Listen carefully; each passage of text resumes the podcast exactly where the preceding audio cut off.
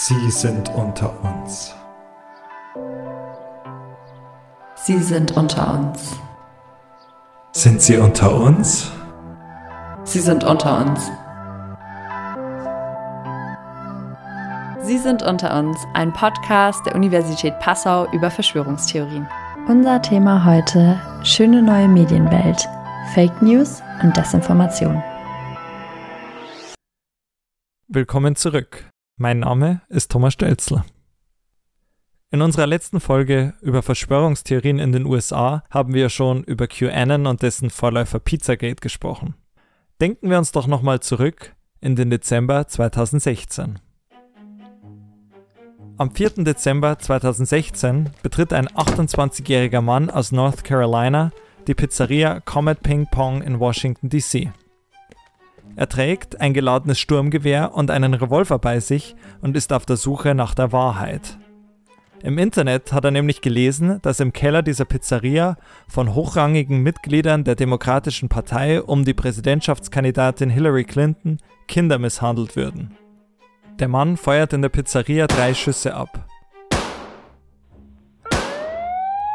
Kann dann allerdings von der Polizei festgenommen werden. Später wird er zu vier Jahren Gefängnis verurteilt. Gefunden hat er bei seiner Aktion nichts. Wie konnte es überhaupt dazu kommen? Pizzagate ist ein Paradebeispiel für die Rolle neuer Medien in der Weiterverbreitung, ja in der Schaffung neuer Verschwörungstheorien. In einem Artikel mit dem Titel Pizzagate From Rumor to Hashtag to Gunfire in DC beschreibt die Washington Post, wie sich die Erzählung vom angeblichen pädophilen Ring in der Pizzeria im Internet verbreiten konnte. Demnach gab das FBI am 28. Oktober 2016, also eineinhalb Wochen vor der Präsidentschaftswahl Trump gegen Clinton, bekannt, eine Ermittlung gegen Hillary Clinton wegen des Umgangs mit dienstlichen E-Mails wieder zu eröffnen. Neue Mails waren nämlich auf dem Computer eines ehemaligen Kongressabgeordneten gefunden worden. Und dieser ehemalige Abgeordnete war zufällig auch der Ehemann von Yuma Abedin, einer engen Mitarbeiterin Clintons. Nur zwei Tage nach der Bekanntmachung des FBIs, also am 30. Oktober, schrieb ein Twitter-Nutzer mit dem Nickname at David Goldberg NY dass E-Mails von Clintons Mitarbeiterin Yuma Abedin auf einen pädophilen Ring mit Hillary Clinton im Zentrum hinweisen würden. Dieses Gerücht wurde mehr als 6000 Mal retweetet und verbreitete sich auf anderen Online-Plattformen wie 4chan und Reddit. Auch der rechte Talkshow-Host Alex Jones griff das Thema auf.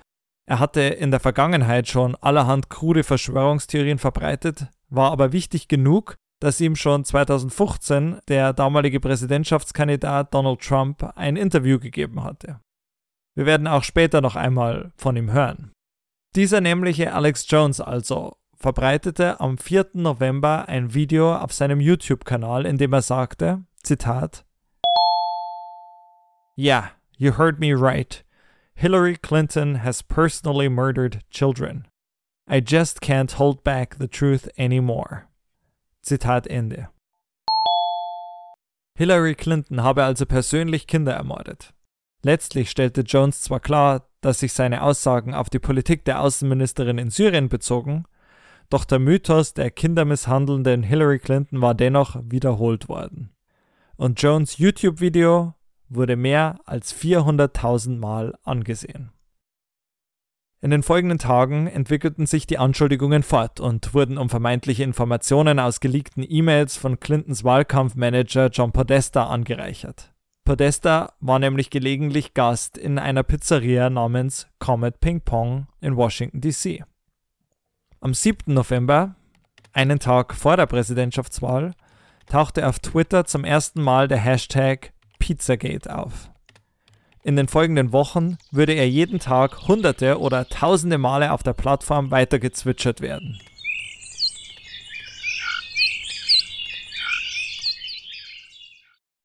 Verbreitet wurden Tweets über Pizzagate übrigens nicht nur von Verschwörungsgläubigen in den USA, sondern auch von Bots und von Kanälen aus dem Ausland. In diesen Tagen, Anfang November 2016, mussten auch die Menschen, die in den Geschäften im Umfeld von Comet Ping Pong Pizza arbeiteten, feststellen, dass sich etwas im Internet zusammenbraute. Sie wurden belästigt, erhielten Drohanrufe und E-Mails mit Bezug auf Pizzagate. Einen Monat später schließlich schießt, wie vorhin beschrieben, ein Mann in der Pizzeria um sich. Doch auch dies war noch nicht das Ende der Verschwörungstheorie. Die Erzählung von den kindermordenden liberalen Eliten lebt bei QAnon weiter. Aber davon haben wir schon in der letzten Podcast-Folge gehört. Wenn man sich diese Geschichte so anhört, fällt die große Rolle des Internets auf. Von der Bekanntmachung der FBI-Ermittlungen zu Clintons E-Mails, welche wohlgemerkt überhaupt nichts mit Pädophilievorwürfen zu tun hatten, über den ersten Tweet, die Verbreitung auf Messageboards, bei YouTube und durch Alex Jones bis zur zehntausendfachen Verbreitung des Hashtags Pizzagate vergingen nur einige Tage. Und bis zu den Schüssen in der Pizzeria dauerte es nur etwas über einen Monat. Das Zusammenspiel verschiedener neuer Medien trug dazu bei, die Verschwörungstheorie schnell zu verbreiten, aber auch sie fortzuentwickeln und schließlich Menschen in der analogen Welt zum Handeln zu animieren. Dabei war Pizzagate keineswegs das erste Mal, dass die Medien eine wichtige Rolle in der Verbreitung von Verschwörungstheorien spielten. Waren es früher Pamphlete und Karikaturen, die mühsam in gedruckter Form verbreitet werden mussten, so lassen sich heute Memes und Videos innerhalb weniger Sekunden mit einem weltweiten Publikum teilen. Manchmal werden sogar ganze Filme produziert, die einzig den Zweck verfolgen, eine Verschwörungstheorie zu verbreiten. Etwa Loose Change über 9-11 oder Plandemic über die Coronavirus-Pandemie. Und natürlich ist dieses Phänomen auch nicht auf die USA beschränkt. Auch im deutschsprachigen Raum hat uns spätestens die Coronavirus-Pandemie gelehrt, wie Medien, etwa der Messenger Telegram, missbraucht werden, um Desinformation zu verbreiten die Gesellschaft zu destabilisieren oder auch einfach nur Geld zu verdienen. Darum, um die Rolle der Medien im Hinblick auf Verschwörungstheorien und Desinformation, darum soll es in der heutigen Podcast-Folge gehen. Und dafür habe ich mir auch diesmal wieder eine Expertin mit an Bord geholt, nämlich die Sozialwissenschaftlerin Caroline Jansen.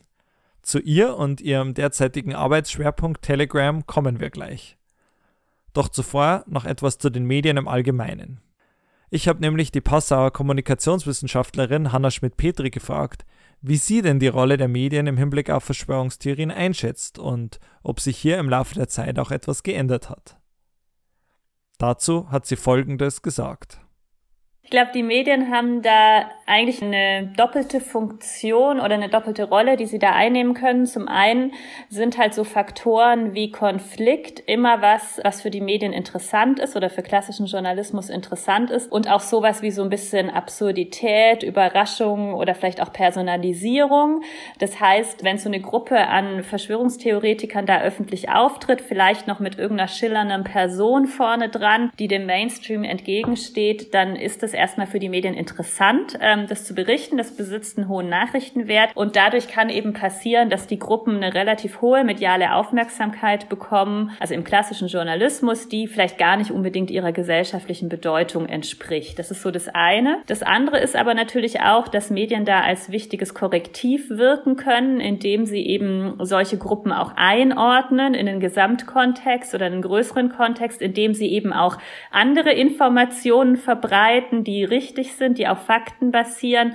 Also da können natürlich Medien, und das passiert in Deutschland in der Regel auch, oder diese Rolle erfüllt der Qualitätsjournalismus auch, eben auch natürlich eine sehr, wichtige, eine sehr wichtige Informationsfunktion haben und auch als Korrektiv wirken tatsächlich. Und wenn man sich jetzt die Online-Medien anguckt, dann sind die Online-Medien natürlich so ein bisschen eine Spielwiese für alle möglichen Gruppierungen und werden natürlich auch von Verschwörungstheoretikern oder Gruppen, die sich in irgendeiner Form als Counter-Movement verstehen, genutzt und erleichtern es diesen Gruppen natürlich, sich sehr einfach zu vernetzen, auch sehr einfach zu mobilisieren oder sich zu verabreden für bestimmte Aktionen. Das gilt natürlich auch für alle Gruppen, die jetzt legitime demokratische Ziele verfolgen, wie beispielsweise Fridays for Future. Da hat es natürlich auch große Vorteile. Es gilt aber natürlich genauso für die Kehrseite, sei es jetzt rechtsextreme Gruppen oder Corona-Leugner oder wie auch immer. Und die können natürlich dort auch dann, wie gesagt, sehr einfach auch ihre Ideen untereinander austauschen. Und da gibt's natürlich viele alternative Plattformen, die da online auch sehr einfach ihre Inhalte publizieren können. Ich denke, das ist ein generelles Charakteristikum von Online-Kommunikation, dass durch diese niedrigen Zugangsbarrieren sich einfach viele Akteure jetzt an öffentlichen Debatten beteiligen können und dadurch diese Debatten natürlich heterogener werden und kontroverser werden und es natürlich auch mit potenziellen Risiken und Gefahren verbunden ist, dass diese Gruppen da sichtbarer werden oder sich natürlich vielleicht auch darüber sogar ein Stück weit radikalisieren können. Wobei da, glaube ich, Online-Kommunikation, das darf man auch nicht vergessen, jetzt nicht deterministisch die verantwortliche Ursache ist, sondern es ist halt ein Kanal, der dann bestimmte Prozesse befeuert oder beschleunigen kann. Soweit Hanna Schmidt-Petri. Nach diesem ersten Einstieg ins Thema Medien wollen wir uns nun mit einigen Aspekten vertieft beschäftigen. Dazu freue ich mich nun, unseren heutigen Gast begrüßen zu dürfen. Caroline Jansen heißt sie und ich durfte sie 2019 schon persönlich kennenlernen, denn damals folgte sie unserer Einladung zu einer Podiumsdiskussion über Fake News und reiste dafür einmal quer durch Süddeutschland von Stuttgart bis nach Passau. Ich freue mich jetzt mal wieder die Gelegenheit zu haben, mich mit ihr zu unterhalten. Caroline, herzlich willkommen im Podcast. Ja, ganz herzlichen Dank für die Einladung. Schön, dass du dir Zeit genommen hast. Kannst du dich vielleicht mit ein paar kurzen Worten vorstellen? Das mache ich gern. Ich bin wissenschaftliche Mitarbeiterin an der Hochschule der Medien in Stuttgart.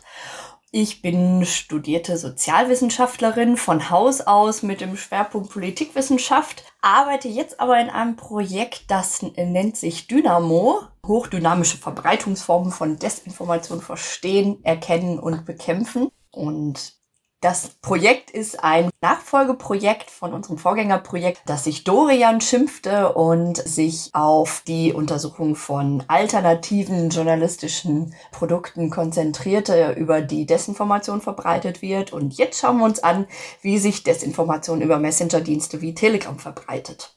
Okay, also sehr spannende Projekte und eure Projekte haben ja sogar was gemeinsam mit dem Projekt Skill.de, in dem ich arbeite. Sie werden nämlich alle vom Bundesministerium für Bildung und Forschung gefördert. Caroline, wir haben uns ja mal auf einer Podiumsdiskussion über Fake News kennengelernt und in der kurzen Beschreibung der Projekte, in denen du mitarbeitest bzw. mitgearbeitet hast, fiel jetzt der Begriff Desinformation. Fake News und Desinformation also. Und da wollte ich dich mal fragen, was haben denn diese beiden Begriffe mit Verschwörungstheorien zu tun? Ist das dasselbe ist das eine ein Teil des anderen? Ich würde sagen, ganz grundlegend lassen sich Unterschiede und Gemeinsamkeiten von Desinformationen und Verschwörungserzählungen ganz kurz und knapp zusammenfassen. Ähm, Verschwörungserzählungen bauen meist ja auf einem wahren Kern auf, werden dann aber mit Desinformationen auserzählt und während auf der anderen Seite nicht jede Desinformation gleich den Grundstein für eine Verschwörungserzählung darstellt. Wenn wir uns zum Beispiel Satire oder Parodien ansehen, dann gehören die nach der Definition von der Fake News Forscherin Claire Wardle ganz eindeutig zur Kategorie der Desinformation. Aber zum Beispiel auch die sogenannte Klatschpresse, die Stars und Sternchen gern Krankheiten, Affären oder meinetwegen die 27. Schwangerschaft unterstellen. Das können alles auch Desinformationen darstellen. Verschwörungserzählungen hingegen kommen ohne Desinformation einfach nicht aus. Okay, also man könnte sagen, wenn ich behaupte, eine Prinzessin wäre schwanger und sie ist es nicht, dann ist es zunächst mal eine Missinformation, oder? Wenn ich das dann tue, um bewusst irgendwie jemanden zu diskreditieren zum Beispiel, ich sage, Lauterbach hat seinen Doktortitel gefälscht, dann wäre es Desinformation. Und wenn ich dann aber sage, Lauterbach hat seinen Doktortitel gefälscht und die öffentlich-rechtlichen Medien verschweigen uns das, obwohl sie es wissen, weil sie eine Agenda verfolgen, dann wären wir im Bereich einer Verschwörungstheorie. Ganz genau. Und vor allen Dingen müsste das dann nochmal unterfüttert werden mit weiteren Beispielen. Also häufig ist es ja dann doch eher so, dass man sich nicht an einem einzelnen Vorfall einer einzelnen Person aufhängt, sondern dass man eben das große Ganze in den Blick nimmt und eben diese große Verschwörung sieht. Und dann dürfte eben nicht nur Karl Lauterbach seinen Doktortitel gefälscht haben, sondern dann müsste auch zum Beispiel die äh, restliche Bundesregierung genau solche Fehler begangen haben. Zumindest, wenn man diesen falschen Informationen dann Glauben schenkt. Okay. Und ich möchte nochmal betonen, das war nur ein aus der Luft gegriffenes Beispiel, das nichts mit der Realität zu tun hat. Okay. Also, Fake News ist euer großes Thema, Desinformation ist euer großes Thema, Verschwörungstheorien kommen nicht ohne diese aus. Ihr guckt euch in den beiden Projekten, hast du gesagt, oder habt euch angeguckt, zunächst mal pseudojournalistische Erzeugnisse und zum anderen dann Telegram. Was versteht man denn überhaupt unter so pseudojournalistischen Erzeugnissen?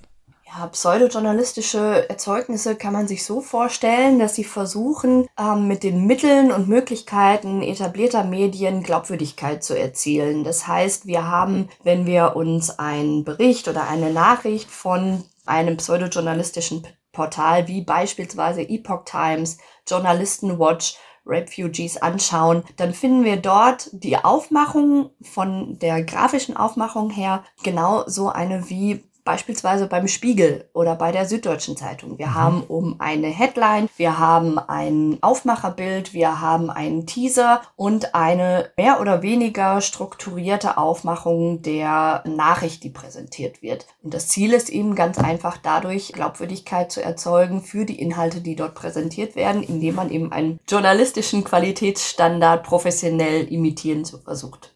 An was ich immer denken muss, ist, wenn ich durch die Bahnhofsbuchhandlung laufe und sehe dann in der Nische Politisches das Kompaktmagazin stehen. Das gibt es ja in gedruckter Form. Das würde auch in die Kategorie Pseudojournalismus fallen. Ja, das würde auf jeden Fall in diese Kategorie fallen.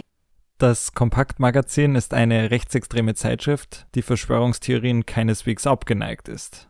Ich kann jedem Zuhörer, jeder Zuhörerin, die sich für das Thema interessiert, nur empfehlen, sich nicht nur mit offenen Augen durchs Internet zu klicken, sondern auch mal mit offenen Augen durch so eine Bahnhofsbuchhandlung zu gehen und sich anzusehen, welche Zeitschriften und welche Schlagzeilen einem da so begegnen. Caroline, jetzt geht ihr in eurem neuen Projekt von diesen pseudojournalistischen Erzeugnissen weg und konzentriert euch stattdessen ganz auf den Messenger Telegram. Was hat euch denn dazu bewogen? Wir haben einfach in den letzten Jahren verfolgt, dass die Verbreitungswege von Desinformation sich geändert haben. Wir haben in unserem alten Projekt, das hast du ganz richtig gesagt, uns eben auf die Portale konzentriert, die Desinformation bereitstellen. Und letztendlich ist auch dort schon die Reichweite dadurch erzielt worden, dass LeserInnen dieser Portale die dort veröffentlichten Beiträge geteilt haben über ihre privaten Messenger-Dienste, die sie nutzen, wie WhatsApp. Und gerade jetzt in den letzten Jahren, seitdem wir auch in allen Bereichen mit der Corona-Pandemie zu tun haben, hat sich eben Telegram als ein Messenger-Dienst herausgestellt, der ganz besonders dafür geeignet ist, viel Desinformation, die auch dort selber produziert wird, zu verbreiten, weil Telegram eben einfach über sehr viel größere Möglichkeiten der Verbreitung verfügt. Okay, und warum gerade Telegram und nicht WhatsApp oder der Facebook Messenger?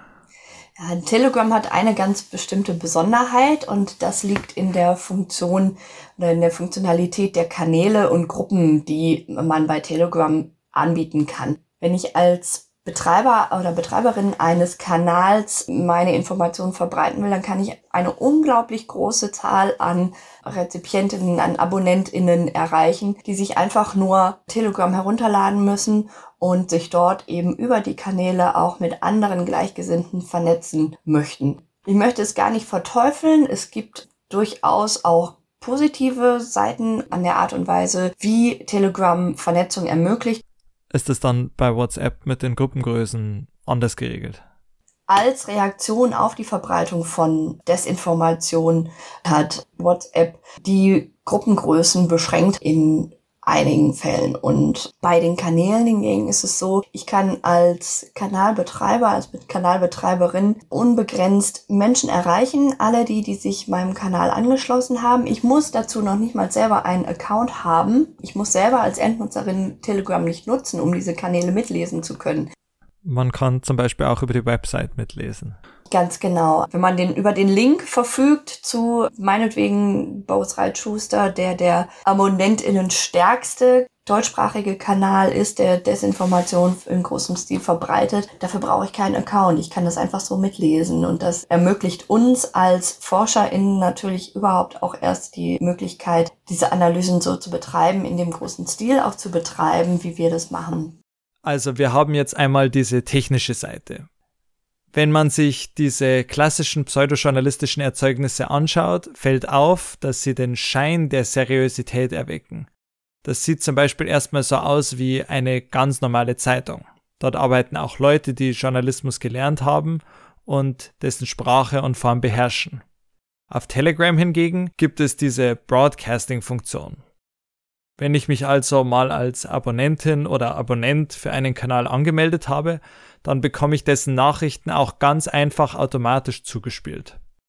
Was befördert denn jetzt außer diesen technischen Aspekten noch die Verbreitung von Desinformation und Verschwörungstheorien?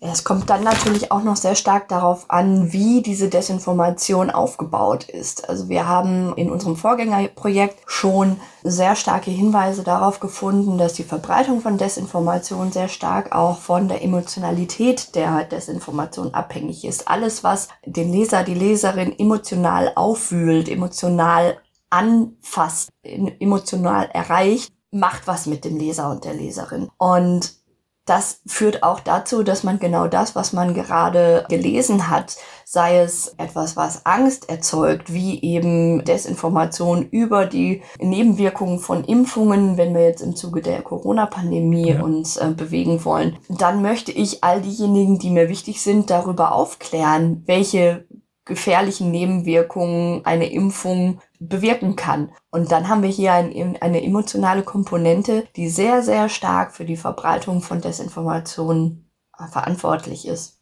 Also Emotionen, sind da Ängste und negative Emotionen auch irgendwie stärker als positives?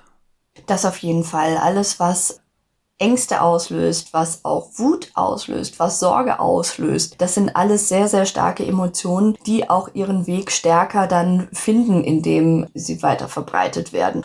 Freude, Euphorie, das sind schöne Dinge, die aber eben nicht so den Aufreger erzeugen, wie es angsterzeugende Emotionen tun. Ist das ein Phänomen, das wir generell in den Medien immer stärker sehen, dass emotionalisiert wird, um die Aufmerksamkeit und das Interesse der Leserinnen zu bekommen. Gut, die Bildzeitung macht das vielleicht nicht erst seit kurzem, aber die benutzt ja auch eher emotionale Schlagzeilen. Ja, also wir sind Papst ist ja was anderes als Josef Ratzinger gewählt. Ist das ein, generelles Phänomen der Medienlandschaft oder heben sich da diese Desinformationsportale nochmal besonders hervor? Also wenn wir das Gespräch, was wir heute führen, schon vor einigen Jahren geführt hätten, mhm. dann hätte ich gesagt, ja, also da kann man ganz klar zustimmen, weil Emotionalität ein wichtiger Nachrichtenfaktor auch in den klassischen, in den etablierten Medien ist. Mittlerweile sehen wir aber, dass auch die etablierten Medien sich genau auf diese Entwicklung berufen. Und das ist auch eine der Handlungsempfehlungen, die wir in unserem alten Projekt schon erarbeitet haben, dass es verstärkt Narrative braucht, die sachlicher argumentieren. Natürlich hat man dann als Medium auch immer das Problem, dass Sachlichkeit nicht unbedingt die Reichweite erzielt, die man benötigt. Und du hast es richtig gesagt, die Bildzeitung ist ein perfektes Beispiel dafür, wie man Reichweite schnell und einfach erzielen kann. Aber wer sich für faktenbasierte Berichterstattung interessiert, der sollte sich genau auf solche Berichterstattungen konzentrieren und diese auch unterstützen durch die Rezeption, die sich eben auf sachliche Berichterstattung konzentriert. Okay. Also man sieht auch, die Medien gehen auch darauf ein, wenn sich die Landschaft verändert und dann die Empfehlung ist, man solle wieder etwas stärker ins Sachliche gehen, dann wird das über die Jahre hinweg auch angenommen. Es muss Möglichkeiten der Abgrenzung geben und die müssen gefunden und die müssen umgesetzt werden und das ist definitiv eine davon. Okay. Bevor ich nochmal genauer zum neuen Projekt frage, wollte ich noch eine zum älteren Dorian-Projekt stellen. Also das, das sich nicht mit Telegram befasst. Das Projekt ist abgeschlossen. Du hast gesagt, ihr habt äh, Handlungsempfehlungen geschrieben und einen spannenden Abschlussbericht, den wir auch gerne verlinken werden in den Show Notes. Was waren denn so die größten Erkenntnisse, die du mitgenommen hast aus dem Projekt, aus der Analyse von vielen Desinformations-Websites, pseudojournalistischen Erzeugnissen, wo ihr ja, wenn ich mich richtig an unser Vorgespräch erinnere, sogar eure studentischen Hilfskräfte losgeschickt habt, um Behauptungen zu überprüfen.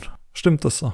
Ganz genau, das hast du ganz richtig wiedergegeben. Ähm, Kern unserer Untersuchung war, und es war eben unser Anspruch, nur solche Desinformationen zu überprüfen und auf Muster hin zu untersuchen, die eben der Erkennung dann letztendlich dienlich sind, die tatsächlich falsche Fakten berichten. Und da ist uns relativ schnell deutlich geworden, dass einfach ein Haufen Arbeit notwendig ist, um für den Laien Fake News als solche erkennbar zu machen. Das ist einfach keine leichte Aufgabe und dazu ist häufig einfach viel journalistisches Fachwissen notwendig, gerade um falsch berichtete Fakten durchschauen zu können. Genau, da wollte ich einhaken. Ja, also was, was waren denn dann so die größten Erkenntnisse, die du mitgenommen hast aus dem Projekt?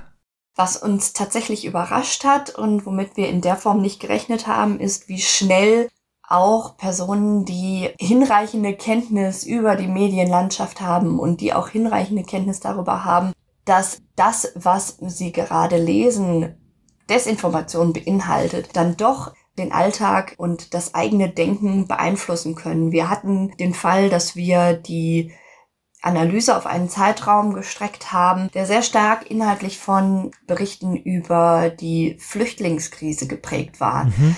Und da wurde viel berichtet oder es ist viel Desinformation verbreitet worden über äh, vergewaltigende Migranten, Männerhorden. Und man muss sich vorstellen, dass wir als Hilfskräfte hauptsächlich junge Frauen eingestellt hatten, die sich bei uns zu JournalistInnen ausbilden lassen und auch journalistisches Vorwissen mitgebracht haben. Ja und dementsprechend eben wussten, dass sie Desinformation rezipieren, die dann aber doch gemerkt haben und uns davon berichtet haben, im Dunkeln wechseln sie die Straßenseite, wenn ihnen Gruppen von jungen Männern entgegenkommen. Und da haben wir gemerkt, wie schnell einfach hier Überzeugungsarbeit geleistet werden kann, wenn man sich einfach nur einseitig informiert und wenn man nur einseitig solche Berichte liest. Wahnsinn. Also die wussten, die Artikel, die sie lesen, die sind falsch, die haben die zum Teil selbst Fakten gecheckt, haben bei der Polizei angerufen, haben erfahren, da ist nichts passiert und trotzdem bleibt dann das emotional hängen, da besteht eine Gefahr und sie haben dann ihr Verhalten deswegen angepasst.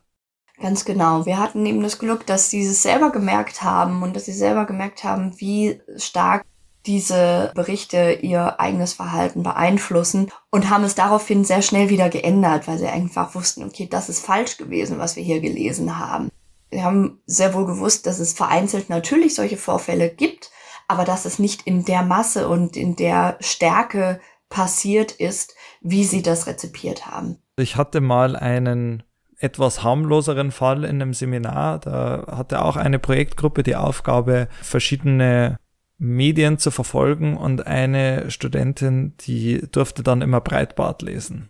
Also diese amerikanische Website. Und die hat dann auch zwei interessante Dinge beobachtet. Das eine war, Breitbart hat durchaus wahrgenommen, dass sie jetzt eine fleißige Leserin geworden ist und hat ihr dann schon immer Werbung ausgespielt. Kauf dir mal ein T-Shirt, du bist ja so oft auf unserer Website. Und das zweite war, sie hat sich beobachtet, wie sie einen Artikel gelesen hat und sich dann gedacht hat, ach, irgendwie, das habe ich aber tatsächlich schon mal gehört, was da steht.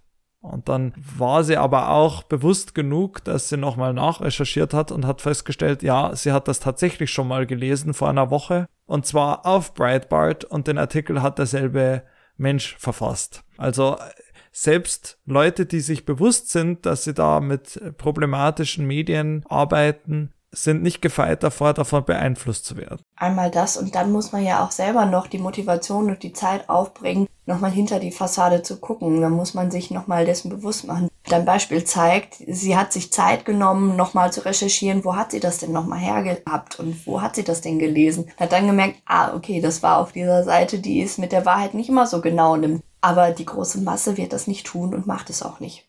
Ja, hat vielleicht auch gar nicht die Kapazität, neben der Arbeit dann noch drei verschiedene Websites durchzuchecken. Ganz genau. Wir haben jetzt gehört, diese pseudojournalistischen Medien, die sind durchaus erfolgreich, auch Leute in ihren Bann zu ziehen, die eigentlich wissen, womit sie es da zu tun haben. Welches Interesse leitet denn die Leute überhaupt, auf solchen Seiten zu lesen? Also ich könnte ja sagen, ich kenne, habe meine Tageszeitung, ich kenne ein paar bekannte Medien, ich gucke immer Tagesschau. Damit bin ich informiert, was soll ich da noch im Internet rumsuchen? Ja, wenn ich das aus unserem Vorgespräch richtig noch erinnere, dann habt ihr ja euch auch schon darüber unterhalten, welche Definition es von Verschwörungserzählungen, von Verschwörungstheorien gibt. Und ich denke, wir sind uns da auch einig darüber, dass eine Verschwörungserzählung eine Annahme darüber ist, dass irgendwie als mächtig wahrgenommene Einzelpersonen oder eine Gruppe von Menschen wichtige Ereignisse in der Welt beeinflussen und damit der Bevölkerung gezielt schaden und diese aber über ihre Ziele im Dunkeln lassen. Und genau hier setzt, glaube ich, der Erfolg von derartigen Portalen an, weil viele, die das lesen, nämlich eben davon ausgehen, dass sie genau dort und über diese Portale genau diese Ziele eben erfahren und nicht mehr im Dunkeln sind und die Erkenntnis darüber gewinnen, was wirklich in der Welt vor sich geht und welcher Schaden angerichtet werden kann. Also so der eigene Forschergeist, ja, also man hat an irgendeiner Meldung Zweifel und dann versucht man nochmal mehr zu erfahren. Genau, das ist so dieses Lügenpresse-Narrativ. Ne? Mhm. Also die äh, etablierten Medien verschweigen das, was wirklich passiert und das, was wirklich Ziel all der großen Vorhaben ist, was wirklich hinter der Corona-Pandemie steckt, was wirklich hinter dem Angriffskrieg Russlands auf die Ukraine steckt, welche Ziele da verfolgt werden. Und genau diese Aufklärung und diese Erleuchtung erhoffen sich viele durch die Rezeption alternativer journalistischer Portale. Das bringt mich auf euer aktuelles Projekt. Mhm. Dynamo und Telegram steht jetzt im Zentrum und Telegram steht auch momentan im Fokus der öffentlichen Debatte, wenn es um das Thema Desinformation und Verschwörungstheorien geht, sowohl im Hinblick auf die Coronavirus-Pandemie als auch, du hast es gerade angesprochen, auf den Krieg in der Ukraine. Ihr habt das Projekt vor noch nicht allzu langer Zeit begonnen, darum seid ihr noch nicht in der Lage, die Endergebnisse zu präsentieren. Aber du hast mir erzählt, dass ihr euch diesmal auf Kanäle konzentriert, von denen schon bekannt ist, dass sie Desinformationen verbreiten. In einem konkreten Sample habt ihr dabei zum Beispiel knapp 1000 Kanäle über einen Zeitraum von zweieinhalb Monaten getrackt und allein hier wurden 1,5 Millionen Nachrichten gepostet. Welche Kanäle sind es denn, die ihr euch da ganz konkret anschaut? Also die reichweitenstärksten Kanäle, die gemessen an den Abonnentinnenzahlen reichweiten stark sind, sind Kandidaten wie Boris Reitschuster, wie Eva Herrmann. Wer ist Boris Reitschuster? Boris Reitschuster ist genau wie Eva Herrmann ein ehemaliger Journalist, der, wie wir das vorhin schon kennengelernt haben, ganz genau weiß, wie das journalistische Handwerkszeug funktioniert und dementsprechend viel Desinformation über Telegram verbreitet, die auf seiner eigentlichen Homepage reitschuster.de verbreitet und veröffentlicht, eben über Telegram verbreitet. Und dadurch wird eben auch ein weiterer Vorteil, wenn man es so nennen möchte, von Telegram deutlich, weil ich eben als Leserin, als Leser nicht mehr sein Portal reitschuster.de äh, manuell aufrufen muss, sondern eben alles, was dort veröffentlicht wird, direkt per Push-Nachricht auf mein Handy bekomme. Mhm. Und es macht natürlich auch schwieriger für den, der so eine Person nicht kennt, dann zum ersten Mal mit Informationen von so einem Kanal konfrontiert wird und dann vielleicht mal googelt, wer ist das und findet dann, ach ja, okay, also das ist ein Journalist, der hat mal bei, bei einem seriösen Medium gearbeitet, Eva Herrmann war Tagesschausprecherin wenn ich das sehe, dann denke ich mir ja zunächst mal, ach ja, okay, dann ist das ja schon mal nicht so verrückt, was ich da zu erwarten habe. Ganz genau. Und ich denke, so ein, eines der prominentesten Beispiele in diesem Zusammenhang ist sicherlich auch Ken FM oder Ken Jepsen, ja. der sehr, sehr stark und sehr viel früher auch sehr stark im verschwörungstheoretischen Milieu sich einen Namen gemacht hat. Mhm. Ken Jebsen ist auch so ein Beispiel für jemanden, der mal bei Radio Fritz, also beim öffentlich-rechtlichen Rundfunk gearbeitet hat und dann in Verschwörungstheorien abgedriftet ist. Und mittlerweile gibt es einen eigenen Podcast nur über ihn und darüber, wie er zu den Verschwörungstheorien gekommen ist. Diesen Podcast werde ich bei den Tipps des Tages am Ende der heutigen Folge nochmal erwähnen. Ich habe auch ein eigenes Beispiel, wie schwierig es manchmal sein kann, wenn man sich nicht vertiefter einkniet zu identifizieren, wie gut eine Quelle ist. Ich kann mich erinnern, dass zu Beginn der Coronavirus-Pandemie mir mal auf irgendeinem Kanal ein Video empfohlen wurde von einem Herrn Wodak. Und ich hatte von dem noch nie was gehört. Dann dachte ich mir, ja, okay, also Corona, da sagt jeder momentan alles Mögliche. Das war wirklich 2020 noch sehr am Anfang. Und habe dann mal gegoogelt, wer ist das? Und dann habe ich gesehen, ah ja, Arzt, ehemaliger Bundestagsabgeordneter bei der SPD. Das klingt erstmal relativ unverdächtig. Ich habe das Video dann trotzdem nicht angeguckt, weil ich mir dachte, ich habe etablierte Medien, wo ich meine Informationen bekommen kann. Aber obwohl ich so ein bisschen ein komisches Gefühl hatte bei diesem Video, das ich da bekommen habe, dass ich, von dem ich nur so die, die erste, die ersten paar Sekunden gesehen habe, wäre jetzt rein nach meiner Recherche, wären nicht alle Alarmglocken angegangen. Ja, mittlerweile weiß ich, in welchen Foren sich dieser Herr inzwischen engagiert und dass er eben nicht als seriöse Quelle gelten kann. Also es ist oft gar nicht so einfach und selbst wenn der Wille da ist, zumindest kurz nachzuprüfen, dann ist die Gefahr, dennoch darauf reinzufallen, immer noch relativ groß. Ja, das ist auch ein Kandidat, den wir auf der Liste haben. Ja, äh, Corona-Ausschuss, glaube ich, nennt sich das, in dem der Herr jetzt mitwirkt. Ganz genau. Und ich habe selbst in der Kleinstadt, aus der ich komme, schon Aufkleber gesehen, auf denen dafür geworben wurde. Also es ist dann auch auf irgendwelchen Regenrinnen in der Provinz Werbung zu finden für solche Kanäle, auf denen Desinformationen und Verschwörungstheorien verbreitet werden. Jetzt frage ich mich natürlich, du hast sie genannt, die Personen, die über ein großes Publikum verfügen. Das sind ja oft Menschen, die eine gewisse Vorausbildung haben, die vielleicht sogar wie Eva Hermann eine, eine sehr angesehene Position hatten, Tagesschausprecherin, Herr Wodak, Bundestagsabgeordneter, von denen man ausgehen kann, dass sie auch durchaus gebildet sind warum verbreiten die dann solche Falschinformationen? Also was haben die für ein Interesse daran, dann einen Kanal aufzubauen, in dem sie Leuten Informationen füttern, die ja am Ende der Gesellschaft schaden? Ja, also in den USA denke ich immer an Alex Jones. Und bei dem ist ja so ein Phänomen, der hat äh, eine Website, die heißt Infowars. Da wird auch eine Verschwörungstheorie nach der anderen verbreitet. Sie hat dann noch mehr Aufmerksamkeit bekommen, als Donald Trump damals, glaube ich, als Präsidentschaftskandidat mal für ein Schaltgespräch zugeschaltet war. Also der hat dem Ganzen dann durch seinen Auftritt nochmal mehr Aufmerksamkeit und Vertrauenswürdigkeit gegeben. Und Alex Jones zum Beispiel hat zwischen seinen Segmenten immer wieder Werbung für Produkte, die verkauft werden. Und dann wird halt vor der Pandemie gewarnt und dann wird das Wundermittel angepriesen im nächsten Schritt. Oder es wird vor dem Dritten Weltkrieg gewarnt und dann so Prepper-Ausrüstung verkauft. Habt ihr sowas auch gesehen oder gab es da noch andere Gründe, die man identifizieren kann, warum sowas verbreitet wird? Da kann ich sicherlich gut zweiseitig drauf antworten. Zum einen, wenn man jetzt den einzelnen Akteur, den einzelnen desinformierenden Akteur betrachtet und du hast jetzt von ehemaligen Journalistinnen, Journalistinnen gesprochen, die keinen Platz mehr in den beispielsweise öffentlich-rechtlichen Medien gefunden haben. Da gibt es auch in der Kommunikationswissenschaft und in der Radikalisierungsforschung schon erste Ansätze dazu, dass es einfach Brüche in den jeweiligen Biografien gegeben hat. Ken Jebsen ist so ein Fall, Eva Hermann ist so ein Fall, die eben nach ihrem Verständnis einfach nicht mehr Mainstream-tauglich waren, weil mhm. sie Ansichten vertreten haben, die aus Forschungssicht Radikalisierungstendenzen eindeutig belegen ließen.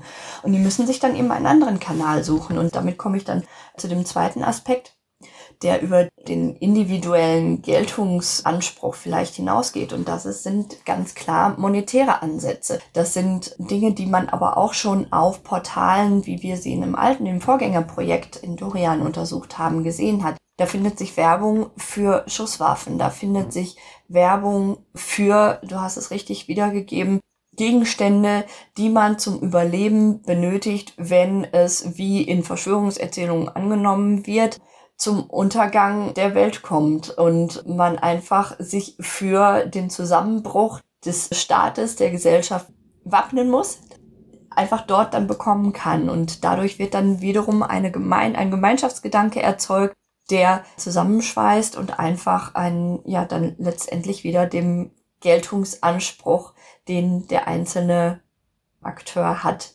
zuteil werden. Jetzt hätte ich noch eine Frage zu den Telegram-Kanälen, über die wir vorhin schon gesprochen haben.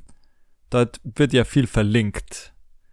Ich habe mich selbst mal ein bisschen umgesehen und man findet zum einen Videos, die auf Telegram selbst geteilt werden, aber eben auch viele Links raus auf andere Plattformen wie YouTube. Und es ist ja jetzt auch ein Eindruck, der sich seit längerem verfestigt, dass Menschen dort in so ein sprichwörtliches Rabbit Hole fallen und vom Algorithmus von einem verschwörungstheoretischen Inhalt auf den nächsten weitergeleitet werden.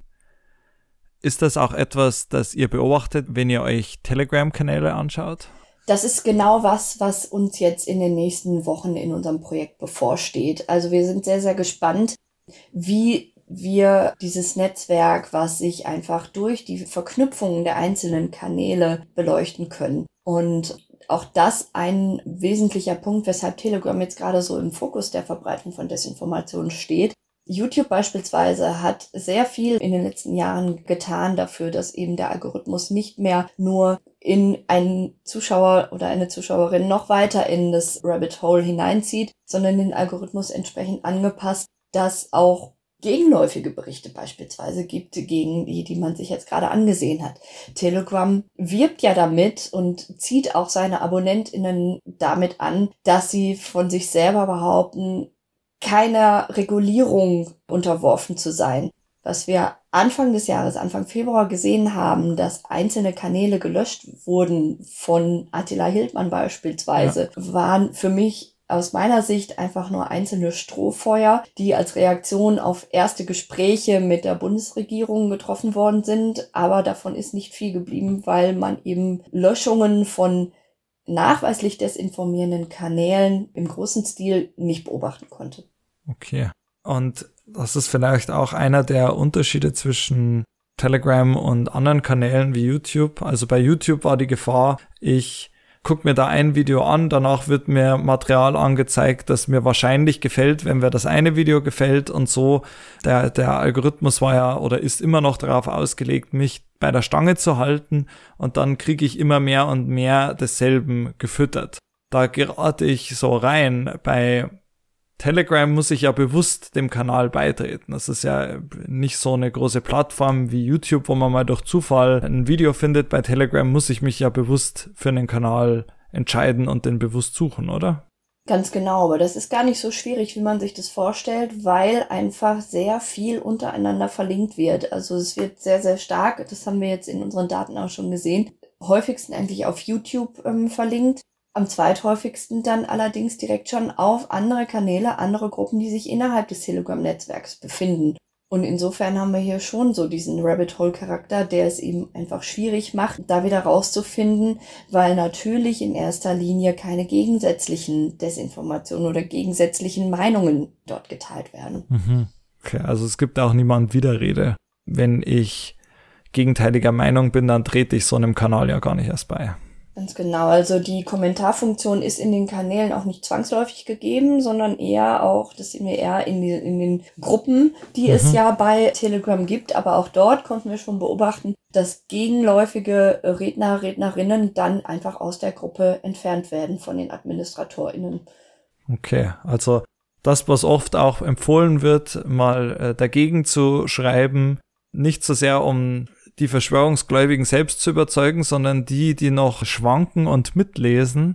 Das kann man in den Kanälen oft gar nicht, weil dann wird man einfach ausgelöscht. Ganz genau. Und Aufgabe von Forscherinnen und Forschern wie uns ist es dann jetzt an der Stelle genau Empfehlungen zu entwickeln, Strategien zu entwickeln, wie man trotzdem der Desinformation, die in diesen Kanälen und Gruppen verbreitet wird, etwas entgegensetzen zu können. Und deswegen freue ich mich sehr auf das, was in den nächsten Jahren noch kommt. Ich mich auch. Das bringt mich nämlich zu meiner letzten Frage. Ihr entwickelt ja in dem Projekt, in dem ihr jetzt seid, auch Handlungsempfehlungen und habt das auch in eurem letzten Projekt getan. Und da wollte ich nochmal nachfragen, ob es da eine gibt, die du uns besonders ans Herz legen möchtest. Und ich komme da jetzt auch drauf, weil mir vor kurzem eben aufgefallen ist, mit welcher rasenden Geschwindigkeit, nachdem der Krieg in der Ukraine losgegangen ist, die Website von Russia Today, die ja auch immer als äh, russische Desinformationswebsite bekannt war, gesperrt wurde. Und wenn man die heute aufruft, ist sie einfach blockiert. Und ich frage mich ja, ist das jetzt die richtige Reaktion oder sollte man was ganz was anderes tun? Also es ist sicherlich ein Baustein. Es kann ein Baustein sein, denn Desinformation, die in der Lage ist, daran teilzuhaben, für Kriege zu mobilisieren, dürfen keinen Bestand haben. Also das sollte an dieser Stelle, denke ich, schon auch ganz klar so formuliert werden. Es ist aber eben nur ein Baustein, denn letztendlich ist jemand wie Russia Today nur ein Produzent von Desinformation. Verbreiten tun es aber letztendlich einzelne Individuen. Also das mhm. tun wir, das sind, das tun die Menschen, die es lesen. Das wissen wir auch aus der Forschung, dass es weniger Bots sind, die Desinformation verbreiten, sondern das sind Menschen wie du und ich möchte ich jetzt nicht sagen, weil wir, glaube ich, keine Desinformation verbreiten würden. Zumindest nicht hier im Podcast. Zumindest nicht hier im Podcast und auch sonst darüber hinaus natürlich nur zu Forschungszwecken. Genau. Aber was beiseite. Ich denke, wichtiger ist, die Motive zu verstehen, die Menschen dazu bringen, Desinformation zu glauben und zu verbreiten und letztendlich dort anzusetzen, zu verstehen, warum kommt es dazu, dass Menschen Verschwörungsideologien, Verschwörungstheorien anhängen und diesen mehr glauben als faktenbasiertem, wissenschaftsbasiertem Wissen und da anzusetzen und da ein bisschen Arbeit zu leisten, um dem entgegenzuwirken, ist, denke ich, ein Baustein, der noch viel früher kommen sollte und wichtiger wird. Und da gehören natürlich auch so Dinge schon dazu, wie dass man einfach auch in den Schulen schon sehr viel stärker auf Medienkompetenz achten sollte. Also Aufklärung, Medienkompetenz. Bildung wieder als wichtiger Baustein. Ganz genau. Und da versuchen wir ja mit diesem Podcast auch einen kleinen Beitrag zu leisten. Und ich glaube, es ist uns heute auch gelungen. Caroline Jansen, vielen lieben Dank, dass du dir die Zeit genommen hast. Ich danke dir ganz herzlich für die Einladung. Ich habe mich sehr gefreut. Mach's gut und tschüss. Tschüss, Thomas. Und damit gehen wir dem Ende der heutigen Podcast-Folge entgegen fehlen noch unsere Tipps des Tages und unsere Zusammenfassung. Und mit der fangen wir an. Wie immer, professionell gelesen von Anna. Nun die heutigen Top 3. Erstens, als Desinformation werden bewusst verbreitete Falschinformationen bezeichnet. Oft steht dahinter die Absicht, einer Person oder einer Sache zu schaden. Im Gegensatz dazu sind Missinformationen nicht absichtlich irreführend. Desinformationen können sich an Verschwörungstheorien bedienen, dies ist jedoch nicht zwangsläufig der Fall. Verschwörungstheorien auf der anderen Seite kommen ohne Des- oder zumindest Missinformationen nicht aus. Zweitens, Desinformationen, die negative Emotionen wie Ängste oder Sorgen hervorrufen, können sich besonders erfolgreich weiter verbreiten. Dies liegt unter anderem daran, dass Menschen Informationen, die sie persönlich als besorgniserregend empfinden, eher an andere weitergeben, um diese zum Beispiel über vermeintliche Risiken aufzuklären. Sachliche Narrative hingegen wären zwar wünschenswert, erzeugen allerdings weniger Reichweite. Drittens, drei Gründe für den Erfolg von Desinformation und Verschwörungstheorien auf Telegram sind zum einen die fehlende Größenbeschränkung von Kanälen, die kaum stattfindende Regulierung und Löschung von eben solchen problematischen Kanälen und die fehlende Gegenrede innerhalb verschwörungstheoretischer Gruppen und Kanälen. Aber auch auf anderen Plattformen kann man ins sprichwörtliche Rabbit Hole fallen. So ist etwa der Algorithmus von YouTube darauf ausgelegt, UserInnen Inhalte zu zeigen, die ihnen gefallen könnten.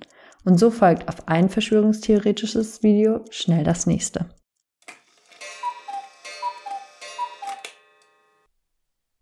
Dankeschön, Anna. Dann kommen wir jetzt unvermeidlich zur Blasmusik, denn es folgt der Tipp des Tages. Heute möchte ich zur Abwechslung statt wissenschaftlicher Texte zwei unterhaltsame journalistische Produktionen empfehlen, die jeweils eine andere Person und ihren verschwörungstheoretischen Medienkosmos ins Zentrum stellen. Das eine ist der deutschsprachige Dokumentarpodcast mit dem Namen Cui Bono What the Fuck Happened to Ken Jebsen. Er ist unter anderem in der ARD Audiothek abrufbar und zeichnet nach, wie aus dem ehemaligen Radiomoderator Ken Jebsen einer der bedeutendsten deutschen Verschwörungstheoretiker wurde. Meine zweite Empfehlung ist ein Video der amerikanischen Satiresendung Last Week Tonight with John Oliver aus dem Juli 2017 das auf YouTube zu finden ist. Es setzt sich in humorvoller und trotzdem informativer Weise mit dem Verschwörungstheoretiker Alex Jones und dessen Kanal Infowars auseinander. Wir werden es wie alle Quellenangaben in den Show Notes verlinken. Und das waren sie, die Tipps des Tages. Und das war's auch für heute mit Sie sind unter uns. Danke für euer und Ihr Interesse. Habe die Ehre und ciao.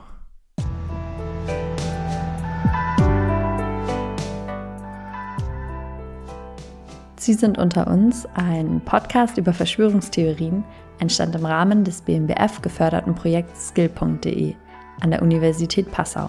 Der Podcast wurde produziert von Thomas Stelzel unter Mitarbeit von Annika Becker und mir, Anna Lindig. Die hier präsentierten Interviews wurden teilweise von uns gekürzt.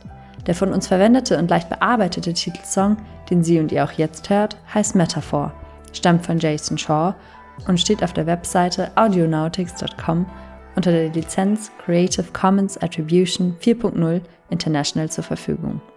Links dazu, Quellenangaben zu den von uns genutzten Zitaten und weitere ergänzende Informationen sind in den Shownotes zu finden. Wir danken unseren Gästen Caroline Jansen und Hanna Schmidt-Petri und allen, die uns bei der Produktion unterstützt haben. Dies war die fünfte Folge von Sie sind unter uns mit dem Thema Schöne neue Medienwelt, Fake News und Desinformation. Nächstes Mal beschäftigen wir uns mit dem Zusammenhang zwischen Verschwörungstheorien und Wissenschaftsleugnung. Bis dahin, Servus aus Passau.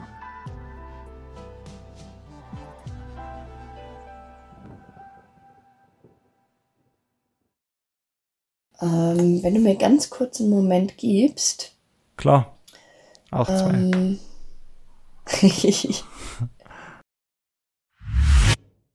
Noch eine letzte Info. Diese Folge von Sie sind unter uns steht unter der Lizenz Creative Commons Namensnennung, keine Bearbeitung 4.0 international. Sie ist zusammen mit umfangreichem Zusatzmaterial kostenlos abrufbar unter blog.dlab.uni-passau.de slash c-sind slash oder unter tinyurl.com slash c-sind.